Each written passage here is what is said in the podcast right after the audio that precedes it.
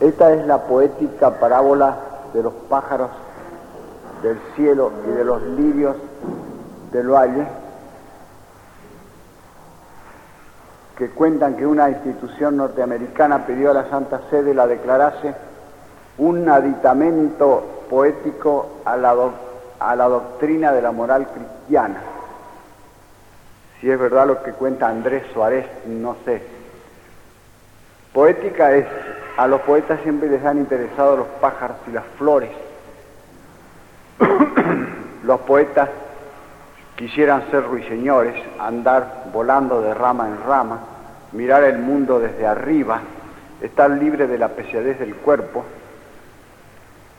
tener alas ligeras por el aire volar, ir al sol por, el, por la escala luminosa de un rayo, saludar a las flores con los versos de mayo y perderse en el viento sobre el trueno del mar. Sí, pero este Evangelio es serio, hay que decirle al poeta. ¿Y por qué es serio? ¿Qué quiere decir? Quiere decir que debes renunciar al Premio Nacional de Poesía de 300 mil pesos que no mereces y para el cual ya has sobornado a tres jurados, y que debes dejar de hacer versos sin sentido, sin ritmo y sin rima, y ponerte a trabajar. ah, no, dice el poeta, yo soy poeta pero no tanto. Esta eh, es serio porque Cristo resuelve acá lo que llaman la cuestión social. Cuestión social es un mal nombre por no decir cuestión del dinero. Esa cuestión ha existido siempre, pero hoy día se ha vuelto insoluble. Escriben centenares de libros enormes, voluminosos, mamotretos para resolver científicamente la cuestión social y no la resuelven. Y en realidad, si se traducen esos libros en términos de moral cristiana, se reducen a unas cuantas palabras. Estas palabras que se leyeron acá, que dice San Pablo en su tiempo, o sea, avaricia, injusticia, resentimiento, codicia de riquezas, venganza, envidia, demagogia, desorden político, mentira, embuste. Acá dice una cantidad de cosas así San Pablo en la epístola de hoy. Desenfreno, superstición, discordia, celos, enojos, discusiones, disensiones, sectarismos, envidias y crímenes y excesos de toda clase.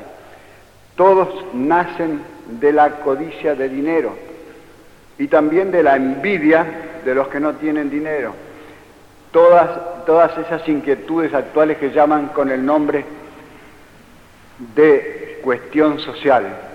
Y hasta que no se haya puesto un poco de remedio a esa desaforada persecución del dinero, que hasta los gobiernos parece que no tienen que ocuparse nada más que de la economía, como dicen, de la productividad. y no hay ninguna otra cuestión que, que tratar siendo así que el único, la única misión del poder político, es decir, de los gobernantes, son tres cosas. La justicia, la guerra y los caminos. Es lo único que tiene que hacer. No tiene que meterse a comerciantes a la importación y la exportación y regular los precios y todas las demás cosas esas son ajenas al, al menester del político y por lo tanto las hacen mal, las hacen mal. De manera que Cristo solventó brutalmente y poco científicamente la cuestión social, exhortando a algunos a que vendan todas sus posesiones y lo den todo a los pobres, y a otros, a los otros, a todos los otros que venzan el apego del dinero, despreocupándose un poco o del todo de lo que, han de, lo que ha de pasar el día de mañana, que se ocupen, que piensen en el día de hoy que ya tiene su trabajo. Y mandando al infierno a todos los ricos, aunque él, a todos los malos ricos, aunque él dijo ricos simplemente, pero había un, por suerte, había un amigo de él, José de, Arimatea, que fue el que lo enterró, el cual dice el Evangelio expresamente que era rico. De manera que no todos los ricos son malos ricos, pero para abreviar, Cristo dijo ricos. Pero resulta que esta solución va contra la productividad, contra la economía política. Cristo no sabía economía política, no sabía sociología y era un estadista mucho menor que Benjamín Franklin. ¿Quién dijo esto? Otro poeta, Sarmiento. Yo no quiero acordarme mucho de Sarmiento porque en la prensa del viernes pasado da la noticia de que un profesor de La Plata estaba dando una conferencia acerca de la muerte de Sarmiento y se quedó muerto repentinamente allí. Y la, la prensa dice que esa muerte es altamente y verdaderamente simbólica. Palabras de honor son cosas textuales de la prensa. ¿Simbólica de qué? Dice de las dos primeras cosas, de tres cosas. De las dos primeras no me acuerdo, la tercera es, dice, porque en ese momento estaba evocando el espíritu de Sarmiento. De manera que anda vivo y haciendo de las suyas por ahí el espíritu de Sarmiento. De manera que mejor que no lo evoquemos mucho y si nos obligan a, evocarlo llevándonos a todos los profesores jubilados a rendir homenaje a Sarmiento, al Consejo Nacional de Educación, a oír un discurso de Ilia y poner un ramo de flores allí, si me obligan a mí por lo menos voy a estar todo el tiempo con los ojos cerrados y con las orejas también si puedo. en definitiva, no me interesa que ande el Espíritu Sarmiento por ahí o no ande. Lo que me interesa es saber si realmente esta solicitud terrena va en contra de la prosperidad de las naciones y de la felicidad de los pueblos. ¿Qué es solicitud? Solicitud es desasosiego, inquietud, angustia. Dicen los filósofos hoy que todos tenemos algo de eso. Desde el nacimiento, dicen que Adán ya tenía eso antes de pecar, no digamos nada después de pecar. ¿Y por qué? Porque el hombre es un ser compuesto, demasiado compuesto, compuesto de cuerpo, vida y espíritu. El animal es compuesto solamente de cuerpo y de ánima, es un cuerpo animado y por eso no es angustiado, a no ser que lo corramos con un palo. Pero entonces tiene miedo. El miedo es miedo de algo, la angustia es miedo de nada y existe en el hombre. Por eso, porque tiene espíritu y el espíritu es embrollón, peleador y embromón aunque dice San Pablo en la epístola de hoy que es al revés, que es la carne la que es peleadora. Dice que la carne milita contra el espíritu, caro autem militat adversus spiritum. La carne mueve pelea al espíritu. Por lo tanto tenemos a este cuadrúpedo o bípedo dotado de una cualidad que es la inquietud. ¿Qué pasa entonces? Dicen que en algunos se convierte en religiosidad y en otros se convierte en perversidad, en afecto demoníaco, en desesperación. Y en la mayoría se convierte en solicitud terrena, es decir, en una especie de inquietud por los bienes de este mundo, sean los que sean. Y Cristo intenta convertir esa inquietud toda en religiosidad, es decir, ponernos a hacer de ella una escuela que nos esté recordando continuamente a Dios, recordando la misericordia de Dios, porque librarnos de ella del todo no, no nos vamos a librar, vamos a vencerla, vamos solamente a dominarla, pero no la vamos a extinguir en nosotros, porque parece como que estuviera en nuestra misma naturaleza. Y esa es la lección de hoy. No es fácil, pero se puede hacer. Despegarse de la afición al dinero, enteramente, dice Cristo, ni siquiera pensar en el día de mañana. Invita a algunos a despojarse de todos, a no tener nada, a depender exclusivamente de la bondad de Dios y de la bondad del prójimo. Pero después vienen los teólogos y dicen que, que por un año se puede guardar dinero sin quebrar el voto de pobreza y sin dejar de ser un buen religioso. Y va, si se puede, por un año, ¿por qué no por dos? Y después viene por tres. Y después empiezan a amontonar riqueza también los religiosos. El día de mañana trae su propia, su propia congoja, dijo Jesucristo.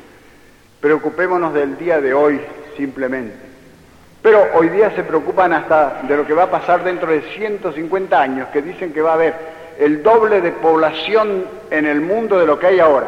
Y para evitar que entonces dentro de 150 años haya hambre, entonces hay que eliminar o suprimir los nacimientos ahora para que no crezca demasiado la población del mundo, de manera que se preocupan, se acongojan no por el día de mañana, sino por, por el día de un siglo y medio después. A ver, eso hacen. Eso no es cristiano. En el fondo eso es negocio. Todas esas instituciones universales que, se, que hoy día se ocupan de ayudar al prójimo y libertar a las naciones atrasadas, Ahora hay un, negrito aquí que anda en nombre de la UNESCO este, inspeccionando toda la educación argentina. Por supuesto, él tiene una educación mucho mayor que cualquier argentino porque no sirve ningún argentino, viene él de allá, de Europa, a inspeccionar, o del Asia, a inspeccionar. Son, en el fondo, eh, en el fondo son negocios también. Son buenos puestos para una cantidad de gente que ayuda al prójimo o no ayuda. Acá van a dar 39 millones para hacer una, no sé, un Consejo Nacional de Educación nuevo, no sé qué, la ONESCU. Pero son 39 millones que se lo han sacado antes a la República Argentina, o si no se lo han sacado, se lo están sacando poco a poco, progresivamente. De manera que no lo sacan ellos de su bolsillo, sino que al contrario ponen una parte en su bolsillo y debería, debería volver Hipólito Irigoyen acá que se mandó mudar de la sociedad de las naciones con gran espanto de, de todas las otras naciones, de que una pequeña nación de América del Sur despreciase a esa comunidad de las 128 o 248 naciones. Y sin embargo, Irigoyen se fue muy, muy, muy tranquilo y no anduvimos peor por eso. De manera que Pidamos a Dios que nos despegue el corazón de los bienes de esta vida, que nos dé fuerza para vencer un poco por lo menos la solicitud terrena, porque de la solicitud terrena nacen todos los crímenes que se hacen en el mundo, como dice San Pablo acá, que también enumera una cantidad de crímenes. Y, y de vencer la solicitud terrena nacen todas estas cosas agradables, la solución de la cuestión social que dice San Pablo, caridad, alegría y paz, afabilidad, bondad y confianza, mansedumbre, temperancia y castidad. Los policías dicen que de todos los crímenes que se hacen, un cuarto se hace por el amor, o lo que llaman el amor, otro cuarto se hace por la ambición, y los otros dos cuartos, o sea, 500 gramos, se hacen por el dinero. De manera que ahí está ese ídolo aparentemente necesario para todos, aparentemente digno de veneración, que está haciendo todos los desórdenes que existen en el mundo, promoviendo todos los desórdenes que existen en el mundo. Y pidamos a Dios que nos va, que los gobiernos y los almaceneros no nos ayuden demasiado a despegarnos del dinero y que aumente en nosotros de la única palanca que es capaz de, efectuar ese efecto, que es la fe en la providencia de Dios, inspirada en las cosas hermosas que hay en el mundo, los pájaros y los lirios, las cosas alegres y hermosas que hay en el mundo, que son como recuerdos de la bondad de Dios. Y aunque en el mundo hay cosas malas también que son como recuerdos de la maldad de Dios o del diablo, sin embargo parece que predominan en el mundo las cosas buenas por el, hecho, por el simple hecho de que el mundo ha durado hasta ahora. Si ha durado hasta ahora es señal que hay más bienes que males en el mundo y que podemos confiar en la providencia de Dios que nos ayude a superar nuestros males y a evitar, digo, a aumentar nuestros bienes.